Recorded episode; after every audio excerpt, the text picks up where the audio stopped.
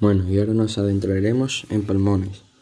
Para que sepáis un poco sobre la barriada de Palmones, como barriada es costa de unos 2.000 habitantes aproximadamente. Su clima es mediterráneo, donde los veranos son calurosos y los inviernos suaves. Su paisaje es de gran belleza, destacando la playa y el ambiente marinero. Desde su playa, con una longitud de 750 metros, podremos visitar el espléndido chiringuito El Garito, como ya he hablado del chiringuito El Garito, eh, va a ser donde disfrutaremos de su gastronomía, principalmente de la mar, con la brisa marinera, mientras visualizamos el Peñón de Gibraltar. El Peñón de Gibraltar, que fue conocida en la antigüedad como patrimonio, viajando años atrás, cuando la corona de Castilla desde la segunda mitad del siglo XV fue ocupada en 1704 por una escuadra anglo-neerlandesa en apoyo de pretendiente Carlos III de España durante la Guerra de Sucesión Española, al cual terminó, de la cual fue sucedida la corona británica por el Tratado de Utrecht. El devenir político ha sido, ha sido el objeto de controversia en las relaciones hispano-británicas.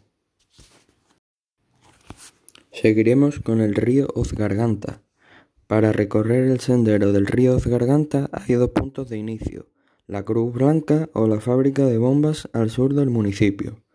El sendero que recorreremos será el más apto y sencillo para todos, que discurre por los alrededores del río Ozgarganta, muy cerca del pueblo de Jimena. Recorriendo el sendero encontraremos un enorme canal de agua, más conocido como el Cao, que fue construido en el siglo XVIII para hacer funcionar a la conocida fábrica de bombas.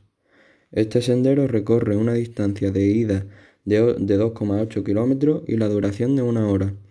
La dificultad es baja y no se sale del municipio de Jimena. Castillo de Jimena de la Frontera. Declarado como Monumento Nacional en el año 1931, el conjunto del castillo se alza estratégicamente sobre el denominado Cerro de San Cristóbal. Por su envergadura representa el conjunto monumental de mayor importancia de la localidad, desde épocas remotas, pues su ocupación data desde la prehistoria, como demuestran las cuevas de arte rupestre no muy lejos de él. San Martín del Tesorillo trata de un municipio independiente de Jimena de la Frontera, el 2 de octubre de 2018 fue fundada por Martín Larios, primer marqués y presidente de la Sociedad Industrial y Agrícola de Guadiaro. Esta sociedad se creó en la zona del campo de Gibraltar, varias coloniales agrícolas, que se dedicaban al cultivo y transformación del trigo. Museo José Cruz Herrera. Es una pinacoteca dedicada al pintor José Cruz Herrera. En sus salas se ponen una colección de 201 lienzos.